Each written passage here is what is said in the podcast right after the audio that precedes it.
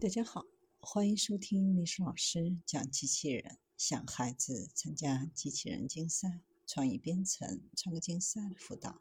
找历史老师。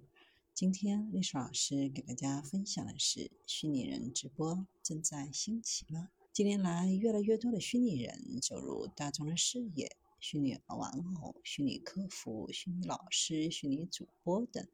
引入了相关的行业应用。随着虚拟现实、人工智能、五 G、图形渲染、数字孪生等技术产业的升级演进，以及元宇宙概念的兴起，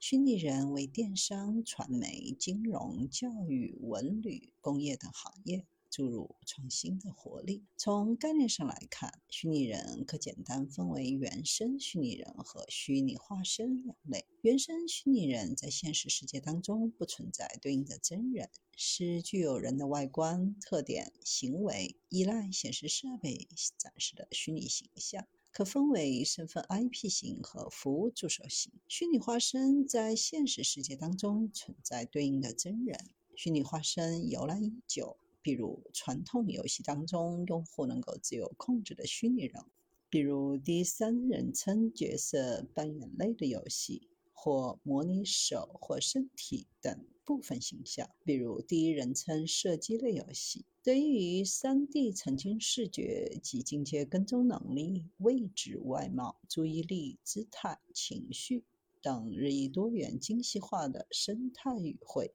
激活了虚拟化身潜藏的社交表现力。虚拟人直播目前主要是通过演唱会、电商推广、短视频内容创作等多元化的方式来实现。业务模式主要是独立直播、合作直播和嘉宾出演等。独立直播指的是直播过程全程由虚拟主播独立完成。合作主播是由虚拟主播和真人主播共同直播，互为辅助。嘉宾出演主要是指虚拟主播作为嘉宾，只在直播过程当中出现一小段时间。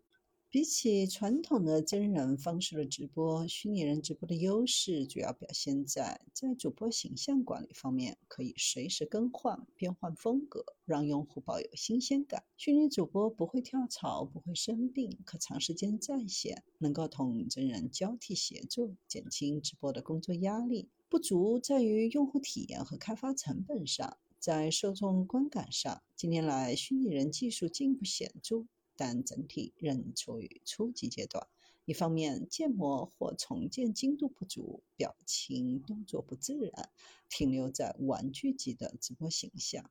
除静态形象外，无法像真人般自如互动、灵活应对。机械化、流程化的行为举止和交流方式，难以支撑有效的快节奏、强互动的直播业务。另一方面，一味追求画质级的虚拟主播，其实存在着恐怖谷效应。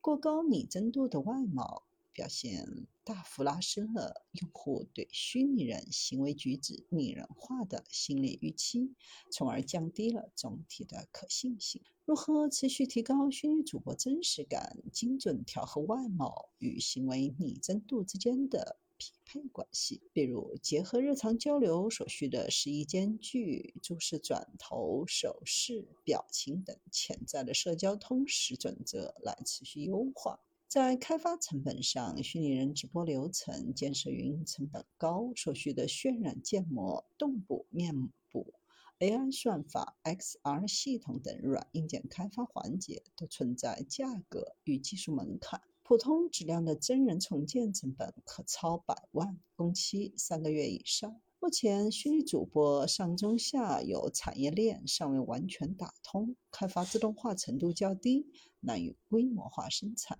影响了虚拟主播的应用推广。